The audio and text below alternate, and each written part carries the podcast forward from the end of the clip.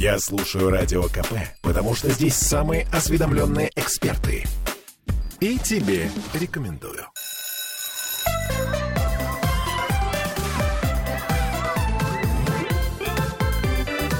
Родительский вопрос. 11.03 в Петербурге. Мы вновь возвращаемся в петербургскую студию радио «Комсомольская правда». С вами Ольга Маркина. Кирилл Манжула, еще раз здравствуйте. Да, и э, мы сегодня, как и обещали, поговорим об обязанностях и правах. То есть у нас День защиты детей грядет, да, 1 июня, по-моему, если я ничего не путаю. И у нас сегодня в гостях наш э, прекрасный детский омбудсмен э, Анна Митянина. Анна, добрый день. Добрый, день. Добрый Можно даже сказать утро еще, да, вроде как. По-петербургски утро. День вроде бы до 11, ну неважно. Точнее, утро до 11. Это абсолютно не принципиальный вопрос. Мы в прямом эфире, друзья мои, и вы можете нам писать, звонить. Значит, телефон прямого эфира 655-5005, если хочется позвонить. Ну и пишите обязательно телеграм, WhatsApp 8931 398 92 92. Ну что, начнем с нашей горячей дискуссии, которая сегодня разгорелась. э, Да, я просто напомню, что у нас еще трансляция ВКонтакте. Если вы хотите на нас посмотреть, э, собственно, это что не обязательно. Но я просто к тому, что там вопросы можно писать, и мы оперативно ответим, потому что я их прям вижу. Вот, да, начнем с горячей темы, которую мы утром начали обсуждать. А, Анна, мы, мы сегодня просто решили обсудить э, федеральную тему. Госдума приняла в первом чтении законопроект о запрете услуг суррогатных матерей для иностранцев. Мы вообще стали говорить о суррогатном материнстве. Вот Оля стоит на позиции, что вообще это нужно за- запрещать. Ну, это мое частное мнение. Я вот категорически против суррогатного материнства с разных точек зрения. Я, безусловно, против суррогатного материнства, но я опять же против, чтобы его запрещали, поскольку, на мой взгляд, это не наносит вред обществу. Как вы к этому относитесь, прежде всего, как э, человек, который стоит на позиции защиты прав детей? Ну, это действительно э, обоснованная горячая дискуссия. А вот этот пандемический период, он высветил колоссальную совершенно проблему, связанную с тем, что за 25 лет существования законодательства о суррогатном материнстве в России выработана целая индустрия изготовления детей для иностранцев. И э, те регионы, где есть консульства китайские, целый э, алгоритм действий имеют по тому, как ребенок здесь рождается, как он направляется на страну, э, на родину своих биологических родителей. И хорошо, если эти суррогатные агентства добросовестные, и они накопили необходимые условия для того, чтобы дети рождались в достойных условиях и сопровождали профессиональные люди до передачи в биологическую семью, и все прекрасно. И все так и было почти, пока не случилась пандемия и не закрыли границы. И когда на территории Петербурга разом оказалось порядка 300 детей, которые просто не смогли воссоединиться со своими родителями, потому что было просто их не забрать. И оказалось, они никому не нужны. И дальше стало очень любопытно. Появлялись сюжеты в СМИ, где э, рассказывали о том, что дети, рожденные по такому договору, гибнут. Потому что не все агентства, как я сказала, имеют тот необходимый потенциал, чтобы обезопасить дитя от таких последствий. Что я имею в виду? Есть теневые агентства, которые э, злоупотребляют правом, как говорят юристы, заключают договор и на эти деньги оказывают минимальный набор услуг. То есть принимают на работу э, людей, которые не обладают навыками работы с младенцами, которые не в состоянии распознать, что у ребенка, например, врожденное заболевание. И находили погибших детей в разных регионах России э, именно потому, что люди, которые забирали их из роддома, которые должны были с ними находиться до момента передачи мгм. биологическим родителям, просто не могли понять, что с ребенком происходит что-то не то. И э, был вопиющий совершенно случай в Петербурге, когда полиция, э, соседи заявили, что вот рядом бабушка какая-то непонятная, младенчик орет все время. Пришли э, представители полиции, спросили, вы кто, собственно? А меня попросили за ребеночком посмотреть. А вы вообще понимаете, что вы делаете? На что бабушка сказала, да забирайте. Вот Отдала так. этого младенца в руки полицейским и отбыла в неизвестном направлении. Это разве э, можно считать э, нормальным и обеспечивает ли такая технология гарантию прав ребенка? Конечно, нет. А вот все-таки я хотела уточнить э, судьбу детей, которых не забрали. То есть вот у нас есть Ну, сейчас забрали, в статистика? конце декабря забрали последнего малыша. Мы включились, как только в СМИ стали активно публиковать Ну, еще бы, эти да. истории, как только на флаг Общественная палата России подняла тему необходимости законодательных перемен, как только правоохранительные органы задержали в Москве одного из руководителей таких суррогат, то есть это стало уже общественным достоянием, мы, конечно, включились и предложили в открытом совершенно поле тем агентствам суррогатным, которые заинтересованы в рассекречивании, вообще показать, чем они занимаются. Я объехала все места, которые мне были предложены. Я вам хочу сказать, что дети, вот там, где я увидела, они лучше, чем во многих наших семьях были организованы. Оплачивали биологически. В основном это граждане Китая. 95% это граждане Ну, Понятно, Китая. да. Им надо Потому демографию- законодательство там э, таково, что усложнен процесс рождения второго ребенка, и вот этот вот вариант э, российского, э, российской модели, он очень удобен. Хотя это страшно дорогое удовольствие. Страшно А вот э, какие цифры? Мне просто интересно. А, Вы знаете, никто вам никогда не назовет хотя истинный понять, доход. хотя бы Я по- вам скажу то, что я смогла так вот Ага. э, по своим каналам выяснить. То есть э, по договору порядка двух миллионов стоит э, биологическая мать и рождение ребенка. Но это мы говорим, да, это сюда входит первичный уход, няня, а то и не одна круглосуточная, но какой-то короткий промежуток времени после того, как ребеночек передается родителям. И если этот период затягивается на год, эти суммы могут многократно увеличиваться. А, понятно. Что и произошло. И когда мы поняли, что ряд агентств не в силах выполнить эти обязательства, потому что ребенка отказываются забирать, Мгм. нет у родителей денег. Мы тогда вот вместе с системой, надо отдать ей должное, всех детей забрали в наш дом ребенка. И Чудесно. до последнего находились там дети до того момента, пока эти семьи не воссоединились. Э, Их называли, очень любопытно было такое, э, все, там, там же подвижники, там работают совершенно фантастические Это правда. люди. Это правда. И э, на каждой кроватке было имя, китайское имя на русском языке. Его вот использовали, и последняя девочка начала уже ходить и говорить по-русски. Вот мне совершенно не смешно. Я понимаю, Вот и нет, это вообще странная очень тема. Они совершенно славные. Я бы никогда в жизни даже не подумала, что это вот, китайского произ- производства. Они совершенно такие вот очень похожие были на нас, на всех. Но сама по себе история, она очень такой драматический оттенок имеет. Поэтому отвечаю на ваш, вопрос относительно того, что... Конечно, как сама формула, вот бездетную семью очень жаль. И мне вот искренне хочется, чтобы э, каждая семья радость испытала родительство. Но Да, но. бывает, что вот невозможно. Э, Не стоит прогресс на месте. Вот эту возможность все-таки подарить это счастье цивилизация предлагает. Другой вопрос, как люди используют этот метод. Если на первом месте стоит доход, а отнюдь не вот то, о чем я говорила, то, что бесценно, тогда это рано или поздно плохо заканчивается. К большому сожалению, всегда будет в этом вопросе стоять на первом месте доход. У тех компаний, которые этим будет, будут пользоваться. Да, я с вами согласна. Ну, собственно, это коммерческая деятельность. Ну да. Это не благотворительная, не социальная программа. Это коммерческая деятельность. Поэтому главным критерием качества является э, получение дохода. Но Но вот и это даже меня и смущает в этой ситуации. нет, вы знаете, даже это, вот я с многими очень познакомилась. Они раскрылись вот передо мной, у них там свои поликлиники, у них свой патронат, у них такие дома, я еще раз говорю, такие... У этих компаний. Да, они за 25 лет, у них прекрасные входы и выходы во всю систему власти, в МИДовские учреждения, потому что оформление выездных А, ну, документов, конечно. это На же очень сложно. Все индустрия, я почему использую этот термин. Но, к сожалению, это не теневые агентства, которые не раскрываются. То есть есть свои каналы в Китае, есть свое позиционирование. Да, это может подешевле чуть-чуть, но и гарантии безопасности обеспечить никто не может. И самое главное, не хочет. Ну, тут есть еще один аспект, который я, собственно, э, всегда привожу в пример. Это то, что, мне кажется, ну, само по себе это немножко, ну, не то чтобы аморально, но как-то вот Церковь против. Я не церковь, но, Церковь но я против. как мать, которая рожала ребенка и понимает вот этот вот процесс э, привязанности. Я не, я, я не смогу судить. Я понимаю, Я да. не смогу судить. Но это это слишком тонкий ща- вопрос. Я знаю, какое счастье дети, я знаю, какая сложная история дети. Я никогда не смогу судить ни тех, ни этих, никого. Я совершенно тут с вами согласна, что очень, э, очень тонкий лед, и поэтому... ну, Ну, в любом случае, пока не, не обсуждается запрет э, суррогатного материнства, а только лишь э, запрет на иностранное присутствие в этом Мне, во вопросе. всяком случае, это какую-то надежду дарит, что под контролем государства все-таки будет этот механизм. Потому что вот именно отсутствие поля контроля. Если бы не пандемия, еще раз подчеркиваю, мы вообще даже о масштабах этой индустрии не знали. И о масштабах проблемы Да. этой не знали, да, Да, поэтому... Там нет контроля никакого. со стороны. Ах, во всем есть нюанс. Друзья мои, я напомню, что мы в прямом эфире, что нам можно писать вопросы и можно звонить, если очень хочется. 655-5005. 8 931 398 92 92. Пишите, Да, у нас звоните. э, остается чуть э, больше минуты. Мы давайте закинем э, на следующую четверть э, тему. Э, смотрите, у нас э, так вот это волнообразно происходит, волна детских самоубийств. Да? Э, я помню, что, собственно, была история этот, синяки, были еще разные э, всякие истории.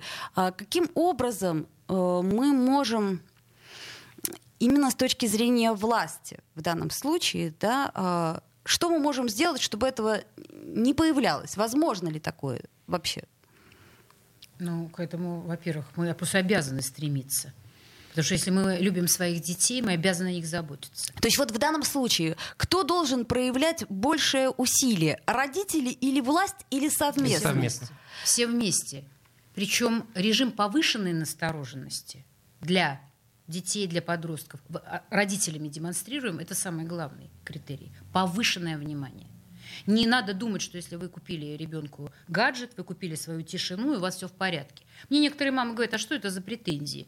Он одет, обут, он занят, он не болтается, он ходит в школу. Это что это еще такое? Вы будете нас учить, как нам со своими детьми? А сколько времени и чем он занимается вот с этим гаджетом в обнимку? Вы знаете? Может быть, он э, на сайте самоубийств сидит. Я не понаслышке, абсолютно достоверно могу сказать, что целая сеть клубов, которые, если ребенок задумал, помогут ему осуществить задуманное. Ну и при том, что, смотрите, э, психика, особенно вот в подростковом возрасте, она настолько разобрана, и она настолько нестабильно, лобильна она и прочее. Не и не сформирована, и поэтому, если, э, мне кажется, родители не дадут э, в данном случае контроль и э, должное доверие, то, в общем-то, найдется человек, который даст. Но мы об этом чуть позже поговорим, буквально через две минуты после рекламы. Не переключайтесь.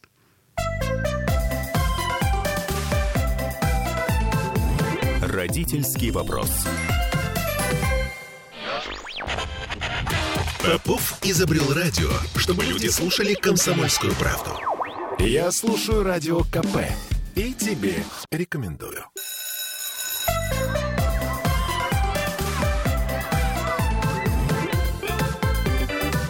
Родительский вопрос.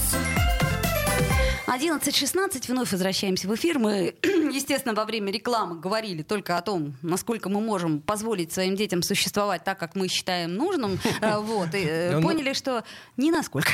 Ты знаешь, мне кажется, что в, этой теме, о которой мы заговорили до перерыва, э, все стороны кивают друг на друга. Родители говорят, ну что, в школе досмотрят. В школе говорят, родители досмотрят, или наоборот, там, не знаю... Ну, друг на друга перекладываем органы, ответственность. Органы, которые должны за этим наблюдать. И в результате семья нянек, э, дитё без присмотра. Я по поводу того, почему увеличилось количество самоубийств среди подростков. И а. когда чем тяжелее время, тем меньше внимания взрослых э, на детей, поскольку все погружены в решение своих проблем. Все, от физических лиц до государственных. При том, что пандемия закрыла всех в квартирах, казалось бы, мы больше стали общаться. У нас появилась большая возможность догляда за своими детьми. Но этот же период и показал рост агрессии, рост напряжения как во взрослой среде, так и в детской. Это констатируют все психологи. Мы не рост, готовы общаться друг с другом. А, по э, выводам психолога, основные причины того, что ребенок попадает в психотравмирующую ситуацию, из которой единственным выходом видит суицид, первое, первое на месте – это неразделенная любовь. Это, Второе, это по, по статистике, да? да? Угу. Второе – это проблема, вдумайтесь, пожалуйста, вот сейчас обсуждают ЕГЭ, Болонское соглашение. Второе – это невозможность справиться с программой. Психологический стресс от того, что ты не справляешься с программой. Угу. И, наверное, Третье, те ожидания, которые родители на тебя возлагают. Третье – это проблемы со сверстниками и э, с родителями, со с близкими взрослыми. Конфликт неразрешимый. И только на четвертом месте психиатрически просмотренные заболевания. То есть ребенок дебютировал у него психиатрический угу. диагноз, и, и это не, осталось незамеченным для окружения. Ну, то есть практически нарушение психики тут ни при чем, если мы можем сказать. Ну, то есть в ну, очень, не, не, не в, очень не малом проценте. Причинах, ну, ну, У ну, ребенка не форми... Я рискну предположить, опять же, ни в коем случае не возьмусь ни за психологов, ни за психиатров, ни за педагогов. Я рискну предположить, исходя из тех наблюдений и той информации, которой я располагаю, что у наших детей не формируется собственный опыт преодоления трудностей. То есть, сталкиваясь с какой-то для него новой ситуацией, трудной, неразрешимой, и в условиях, когда у него нет близкого человека, с которым он может это проговорить, диалога нет. Это меня больше всего сейчас тревожит. Э, мы, взрослые люди, очень устали, мы выживаем, мы очень много сил тратим на то, чтобы в этой жизни состояться. Нам просто не хватает ни эмоционального интеллекта, ни психологических сил – для того, чтобы держать вот эту связь психологическую с ребенком. И вот в отсутствии возможности проговорить, плюс, конечно, колоссальная проблема интернета. Вот это такое, к сожалению, суициды были всегда. Да. Всегда мы можем привести взрослые люди какие-то истории, которые слышали из своего детства. Но массово, когда за первый период, первый год пандемии в шесть раз, в шесть раз количество угу. детей, совершивших законченные суициды. Кстати, увеличилось и количество суицидальных шантажей. То есть, когда вот вы мне не дали, угу. я сейчас вот вам покажу. Угу. И это тоже. Так вот, я, так называемый. Да, mm-hmm. и я все-таки э, предполагаю, что э, дети наши другие, они совсем не похожи на нас, и у них нет опыта преодоления. И еще, я обязательно должна об этом сказать, то, как подается информация о суицидах в СМИ, делает э, распространение этой информации и вот что эксперты отмечают, у ребенка психика настолько пластична, что когда он смотрит на информацию э, с сенсационным оттенком, когда он читает в интернете комментарии, у него размываются границы возможного. Он думает, что, мож, что можно повторить как способ решения своих. И э, даже на примере э, трагических сюжетов Петербурга, вот в феврале два сдвоенных суицида. И да. Мне говорят эксперты, коллеги, я с ними, что второй суицид был, имеет подражательный контент. Подражательный. Есть... Они знали друг друга. Они прочитали и повторили. Так, а Соответственно, что мы Интернет. Что делать? Что, делаем хуже. Что делать нам? Ну, первое. Значит, не говорить об этом невозможно. Нет, первое. Вопрос, как мы говорим об этом. Мы смакуем детали подробности. Чудовищно. Мы рассказываем о несчастной считаю. любви. Мы говорим о найденной э, записке в портфеле, где ребенок расставался. Mm-hmm. Зачем мы это делаем? Зачем мы это делаем? Зачем мы... И, знаете, я смотрю свой собственный ВКонтакте, смотрю, я поздравляю с какими-то праздниками.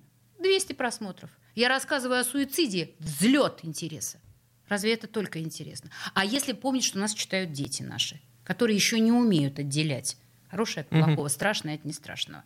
Еще раз повторю, возможность в интернет-пространстве абсолютно бесконтрольно обсуждать эту тему, использовать предлагаемые навыки. Там дают рекомендации, там даже свой сленг формируется. Вот таблетки, чтобы отравиться, они по- по-своему называются. Можете себе представить? С этим ведь борются, правоохранители борются, да, закрывают. Да, Роскомнадзор имеет полномочия и по заявкам, и мы активно с ними сотрудничаем. Но они тут же под другими никами, вы знаете, не хуже меня, появляются в друге. То есть спрос рождает предложение Совершенно. или наоборот, да? Совершенно. А, хорошо. А, вы а... же понимаете, что мы не можем запретить ребенку пользоваться интернетом Нет, вообще? Это невозможно. Нет, нет я, более того, я на, ни в коем случае на это не рассчитываю и ни на этом не настаиваю. Когда я начинаю говорить об информационных угрозах, мне некоторые СМИ заголовки выдают «спасительница от интернета» с таким, знаете, издевкой с такой, что, дескать, вот она решила бороться с всемирной паутиной. Да не, не борюсь я ни с чем. Я просто говорю, с чего вы начали. Вот э, что может упредить? Та тотальное внимание. Я не говорю, что за руку надо подростка водить и совать нос в его личную переписку. Но чувствуйте тональность, пожалуйста. Но э, э видно, видно, по подростку видно, что у него что-то изменилось в настроении. Он там поссорился, он переживает какие-то тяжелые, мучительные моменты. Ну, ну проговорите. Но это будет только тогда эффективно, когда у вас установлен психологический контакт. Естественно. Вдруг этого когда тоже не ты поел, случится. какие оценки? Да. Штаны погладил свои? А почему не погладил? Иди отсюда, иди гладь. Но здесь как раз есть вопрос о том, что сыт, одет, обут, и слава богу, все остальное меня не касается. знаете, ну и школы не выгоняют еще. Ну да. Угу. Оценки вроде бы более или менее ничего. Можно да? я приведу один пример? Я его приводила в отчет, на отчете в законодательном собрании, когда вот эти несанкционированные акции в городе проходили, и в них были задержаны несовершеннолетние. Да. Я была на всех, ну, на всех комиссиях по делам несовершеннолетних, угу. где разбирались протоколы. Дети были вместе с родителями. Я спросила одну маму, которая значит, получила такой протокол, потому что его несовершеннолетний сын поучаствовал активно. Я спросила, скажите, пожалуйста, а вы знаете, где находится ваш ребенок после школы э, до времени, когда пора спать? Она говорит, нет, у нас кредит доверия. Я говорю, а как он э, демонстрируется, вот это выполнения. Она сказала, у нас главный критерий, чтобы в 9 часов вечера ботинки были на сушилке. А что происходит в промежутке, э, мы договорились, что значит, маму не касается. Ну, разве это есть гарантия безопасности наших детей? Пусть они физически зрелые. Пусть они демонстрируют такой свободный стиль поведения, манеру разговора. Вы видите, как разговаривают наши дети?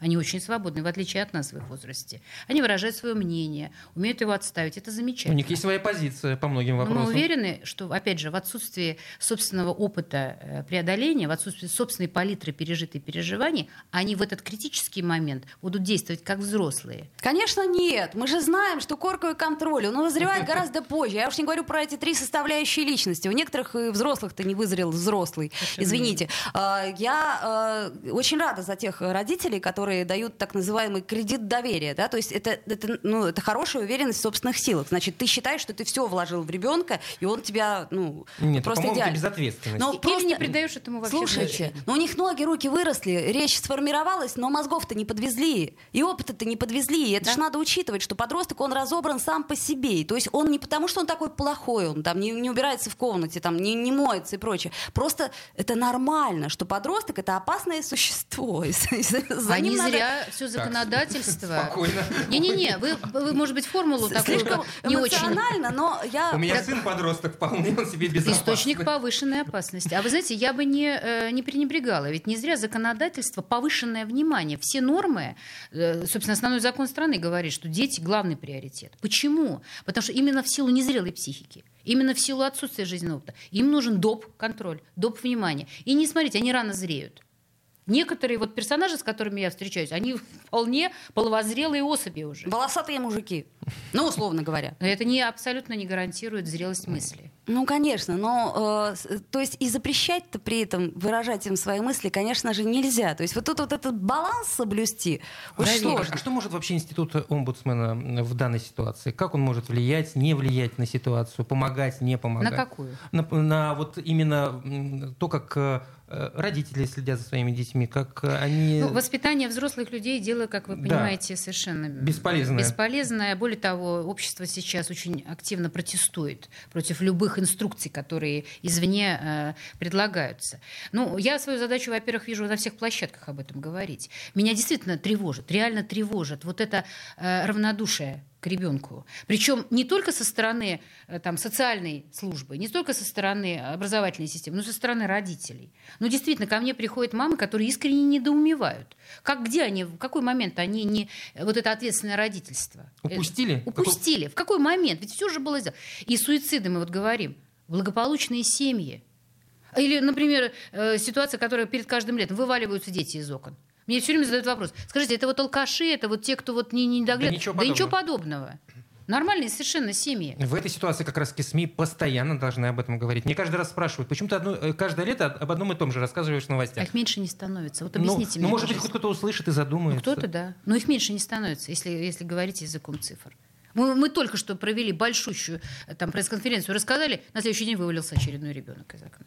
Ну, это потому что вот эти вот сетки москитные, Не они только. почему-то думают, Не что только. они защищают или Не что. только. Я просто не представляю себе Не только этой. открыто ставят на подоконник, посмотри, какая прелесть, сами показывают. А. Потом ребенок не занят. Опять же, сунули телефон и думали, что вот он сейчас и будет. Или спит. Ну Вот я думала, что вот он спит. Но он же маленький, он может проснуться в любой момент и сделать, что он захочет. У него нет границ, его любознательность, его желание познавать мир, она безгранична. Ну, по идее, границы-то мы как раз и должны Еще раз выставлять. повышенное внимание. А, так, друзья мои, давайте сделаем небольшую паузу, послушаем новости. Я вижу ваши вопросы, да, чуть-чуть попозже мы на них ответим. Напомню, что у нас Анна Митянина в гостях сегодня и обсуждаем самые горячие темы. Родительский вопрос. Я слушаю «Комсомольскую правду», потому что «Радио КП» — это корреспонденты в 400 городах России. От Южно-Сахалинска до Калининграда.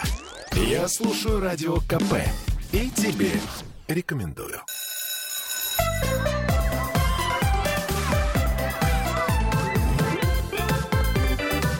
Родительский вопрос. 11.33. Мы вновь в петербургскую студию радио «Комсомольская правда» возвращаемся и продолжаем разговор с Анной Митяниной. У нас у нас есть уже вопросы, Давай, которые мы задавай. не можем, наверное, не задать. Так, значит, э, давайте я прочитаю все, потом выберем. Часто вижу новости, что дети лазают на крыше дома. Куда звонить, когда такое видишь, и куда смотрят родители? Ну, куда смотрят родители, мы уже выяснили, по-разному смотрят. Стороны, да. Надо ли куда-то звонить, когда ты видишь детей на Надо, крыше? конечно. Я, например, звоню в полицию. Они правильно Вот честное слово, гуляла с ребенком по Литейному, смотрю на башню, значит, и 112. я Звоните. звоню, любые, любые вот ближайшие телефоны, они перенаправят. Сейчас система перенаправления Да. звонков. Надо, конечно. Надо звонить, чтобы... Надо, надо, надо. Я вот за повышенное. Нет, нет нареканий на реакцию со стороны полиции в наше время. Реагируют? И они быстро реагируют. Нет, на острые, конечно, ситуации реагируют. Э, Нет, вот так, чтобы не отреагировала система, я такого не слышала. Ну, кстати, да, я тоже. То есть они сразу нет. приезжают Я и... просто- это был вопрос. Да, вот я... Сейчас нет, нет, у меня не Так, значит, э, давайте Полицию вот, этот вопрос, он важный. Э, У меня вопросы про школу. Кто защитит право ребенка при конфликте с учителем? И что делать, если учитель оказывает психологическое насилие над ребенком? Очень важно. Вот Так. прям замечательный вопрос. Мгм. И, э, и, к сожалению, растет. Э, из этой же системы напряжений. Детской и, увы, педагогической. Педагоги тоже очень устали. Безусловно. И они действительно демонстрируют эмоциональное выгорание. От них сразу все много всего хотят. Я ни в коем случае сейчас не возьмусь тут говорить, кто прав, кто виноват. Значит, если сугубо формально, любой конфликт подлежит рассмотрению сначала в учреждении, где ребенок учится. И родителям надлежит э, к руководителю школы, к директору обратиться с описанием в спокойной совершенно манере. Желательно, и это очень трудно, но эмоции отставить в сторону, разобрать ситуацию, какая она есть. Вы знаете, у меня есть несколько примеров, когда родители жаловались на то, что дети разного цвета волос в школах. Вот в одной школе э, это скандал и э, угрозы со стороны руководства, а в другой школе прекрасный пришла девочка в огромных дредах. И умнейшая директор вместе с педагогическим коллективом, мне исключительно симпатичным, решили пригласить маму. Ну, все-таки как-то уж очень. Пришла мама с такими же дредами. С такими же дредами. И прекрасно вот нашли вариант. Ты неделю ходишь так, а потом неделю ходишь так, как в уставе школы предполагается. Конфликт исчерпан. Но мне кажется, дред это все-таки самая меньшая из проблем. Согласна да? То есть это как Равно как синие, зеленые, красные Вот. волосы. Вот я, кстати, к этому отношусь очень спокойно. Я Мой очень сын- хорошо отношусь. Сын мой младший все перебрал. Да, э, абсолютно. Все, все абсолютно. И ни- никогда не было в школе никаких. Как-то с юмором так все спокойно, понимая, что это способ самовыражения. Я год отработала в школе апельсин Димы Зицера, и я, собственно, впервые с этим столкнувшись, потому что у меня ребенок еще маленький, и они все ходили синие, зеленые, розовые. И сначала для меня это было так удивительно, а потом я подумала, круто, в нашей северной столице и так все серое, а тут такие цветные Столько- дети. столько- столько ярких красок. Да, очень- очень красиво. Мне понравилось. Это если формально. А если другой способ, другой путь? Избежать конфликта. Нет, я имею в виду обращение. Вы говорите, что перво- перво-наперво нужно обращаться Да, я бы вот не- я руководителю, конечно, надо обязательно ставить в известность. Мы же не знаем, чем руководствуется педагог. Мы должны выслушать все-все стороны в спокойном режиме, и маму, и ребенка, и педагога обязательно, выяснить причину. Что значит? Э, Бывают Бывают и непрофессиональные решения педагогические. И к этому тоже надо как данности относиться. Педагог тоже может быть неправ. Но все-таки последнее слово э, в учреждении должно. Не, можно обжаловать в администрацию района, в органы э, образования, управления образования. Можно в комитет по образованию сообщить. Но просто надо ли множить, множить вот эту психологическую проблему? Надо ли вот эту придавать ей такую мощную огласку? Ребенку от этого точно нехорошо. От этого растущего конфликта и распространения информации ребенку точно никогда не будет хорошо. Я некоторым родителям говорю, забирайте из этой школы. Ничего не получится. Это, кстати, Забирайте. к сожалению, да, иногда это самые действенные советы, и лучше ребенка перевести в другую школу, чтобы ему было комфортнее. Надо же думать-то прежде всего о ребенке, И, а к не большому о... сожалению, иногда это сделать тяжело. Я имею в виду перейти в другую школу.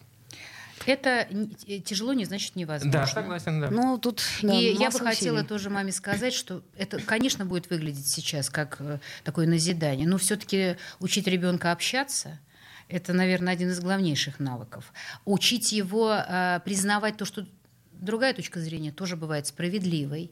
А педагог может устать и сказать что-то в порыве эмоций. Мы разделить можем. Мы разделить можем эмоцию и объективное требование. Иногда сейчас все как-то упростилось. Сейчас как-то дозволительно. Я слышу мат в детской среде. Я иду к школе и слышу, как э, ученики начальной школы разговаривают, используя ненормативную лексику. Не как взрослые. Я, конечно, считаю, что и у взрослых это не признак культуры. Ну, не Но- признак, ну да Но ладно. разговор с использованием ненормативной лексики как способ выразить мысль, что это такое? Это упрощение всего и вся. Поэтому я бы начала с того, что э, если мы, вернее, как продолжила бы мысль, если мы любим своих детей, мы их учим. Мы их учим общаться. Учим объяснять, что другой человек – это другой человек. Это не ты в другом обличии. Он думает по-другому, он живет по-другому. И сверхзадача – это научиться коммуникации. Растить эмпатов, вот что нам надо, да? Не обязательно. Психотипы у всех разные. И я это многократно убеждаюсь. Мы пытаемся универсальные приемы придумывать, а все люди в силу их особенностей, они психологически разные. Кто-то интроверт, Ну, кто-то э, экстраверт. Развивать этот интеллект надо. Эмоциональный, однозначно. Безусловно. Да, Однозначно. я, собственно, об этом Потому что жить в обществе и быть вне, вне быть, будет больше, совершенно согласна. меньше, но но не- надо, этому надо минимум придавать всё-таки. значение, об этом надо говорить. Учитесь общаться. Слушайте, давайте еще одну Еще э, успеем. Нет, э, я как раз от, от вопросов хочу отвлечься и еще одну острую тему обсуждать. А, детское насилие, да, то есть это тема, на мой взгляд, которая... Насилие в детской а, среде, ты Да, в э, в общем-то... а, Над детьми. над детьми. Да. И в данном случае я просто знаю много историй, историй таких конкретных, то есть не, не, не общих, которые были написаны где-то, а конкретных людей. А, Я пытаюсь понять, э, какие шаги и кто может предпринять, если, например, э, в семье ребенка происходит насилие. Тут, э, как Если сказать, ты слышишь у соседа за стенкой, ну, кому- например, что... полицию звонить. э, Да, обязательно. То есть мы Бить вызов- в колокола, не смущаясь. И что там на тебя косо будут смотреть? Бить во все колокола. Э, не- невозможно. Невозможно, чтобы ребенок, э, находясь рядом с человеком, который должен его защищать, он его уничтожает. Такого не может быть. Бить Ну, во все колокола. Ну, смотрите, насилие тоже бывает разное. Оно бывает скрытое, закрытое. Да, там потом. да. Чаще всего, когда я, Моральное. я, я разговаривала вот э, с детьми, э, которые я, я спрашиваю, почему вы никому об этом не рассказываете. И тут же Ребенок чувствует себя виноватым, представляете? Да, и тут Ребенок я- считает, что он виноват. Вспомнила свой детский сад. Ну, у нас была отдельная тема ужасы детского сада. У кого-то они были, у кого-то нет. Ты И то- помнишь свой детский сад? Я помню, и помню очень много нюансов оттуда. И мне мама потом говорит, как? Почему ты мне этого не рассказала? Ну, просто там по отношению к некоторым детям использовались очень странные наказания, при том, что это был хороший детский сад. Я попыталась проанализировать. Мне было стыдно об этом рассказывать. Или страшно. Или страшно. А вдруг... То есть мне даже в голову не пришло, что... Так вот, э, как эту э, страшную цепь разорвать? И возможно ли ее разорвать? То есть, грубо говоря, может ли ребенок сам э, проявить какую-то инициативу? И к- Обращаются. как и из какого возраста? То есть вот я хочу как-то... ну, Поэтому общество даже не знает об истинном э, количестве насилия, потому Вот что латентный, и речь. скрытый. Единственное, что известно доподлинно, то, что самый большой процент в семьях. Есть это не Безусловно, это- Это, близкие люди. Есть, близкие, да. родные ли- люди. И даже вот смотрите, такой страшный сюжет педофилия. Я об этом, Это- собственно. по- Эта тема настолько остра, что она потребовала резких изменений законодательства. А почему? Потому что э, ребенок же действительно в силу возраста он чувствует себя виноватым. Что-то не то, что-то не то. что не то. Но он э, не может еще проанализировать, разделить эти все риски. И он считает, что он виноват. Поэтому он молчит. И эта цепь беззаконий множится. Э, Ну что, доверие? Доверие, опять же, не может быть детей, у которых э, нет близкого человека, который он может поделиться самым сокровенным. Вот я за это выступаю. Не, к сожалению, иногда это не родители. Какой-то педагог, на Ну, почему, к хочется- сожалению? Хорошо, Нет, что нет, есть. Нет, именно ну, к сожалению. К потому что сожалению, должен быть к прежде сожалению, всего на не родители. родитель. Если ребенок, у меня обращение, вот отвечая на ваш вопрос, э, к опять же, это моя очень такая детские дома, сироты или дети, оставшиеся без попечения родителей. Вот ко мне обращались именно с такими, с такими случаями, когда м, есть и физическое насилие, Мгм, есть и мгм. моральное насилие, есть какие-то такие способы воздействия, чтобы унизить, обидеть, чтобы закопать туда еще глубже эту проблему и без того. Есть такие обращения. Я не могу сказать, что они массовый характер э, носят, но есть. Мгм. Есть. Ну тут, э, к сожалению, как мне кажется, ситуация э, безвыходная до тех пор, пока... Тут, тут очень трудный момент. Если с самоубийствами, я считаю, что об этом, может быть, говорить и не стоит в подробностях, то вот какие-то вещи нужно, э, может быть, на Как уровне... можно научить людей любить детей? Но ведь Ну, мы же с вами мере- пытаемся а, а, алгеброй гармонию, Я понимаете, согласна. мерить. Нет, я, я пытаюсь понять, как, К сожалению. как научить детей не молчать. Вот, собственно, вот эта вот проблема, как научить детей э, Это, рассказывать о- том... это огромный, огромный труд. И э, я говорю, что научить, не знаю, это психологи, наверное, могут ответить, как вытащить из человека маленького желание рассказать. Я не знаю, я не психолог. Я могу точно сказать, что если у него есть близкий человек, кому в коленке он может упасть, и со страху вывалить все, что у него на душе. И главное, чтобы этот близкий человек обязательно обратился бы все-таки в правоохранительные органы. Вот я о чем. А они, ну ничего, ничего, ну ничего. Да, и вы правы, и это тоже покрывательство. То есть, честно говоря, мне страшно от тех историй, которые, так сказать, вот я, я- я в силу того или иного э, э, осведомлена, и мне просто страшно от того, что они циклично повторяются, что это не, не заканчивается. У нас, к сожалению, время наше подошло к концу. Анна Владимировна, мы ждем вас еще и еще, Спасибо потому вам что большое. даже часть вопросов, которые мы хотели, к сожалению, мы не обсудили, и те вопросы, которые нам слушатели задавали, тоже остались многие без ответа. Я А, благодарна вам за возможность поговорить на темы, которые меня очень волнуют. Я надеюсь, что при помощи средств массовой информации мы все-таки туда доносим важные вещи, о которых нужно думать. Обязательно нужно думать взрослым. Ну, вы приходите к нам почаще. А спасибо. Спасибо Детский большое. омбудсмен а, Анна Митянина. Спасибо огромное всем, кто нас слушал, и все, кто писали вопросы, тоже спасибо.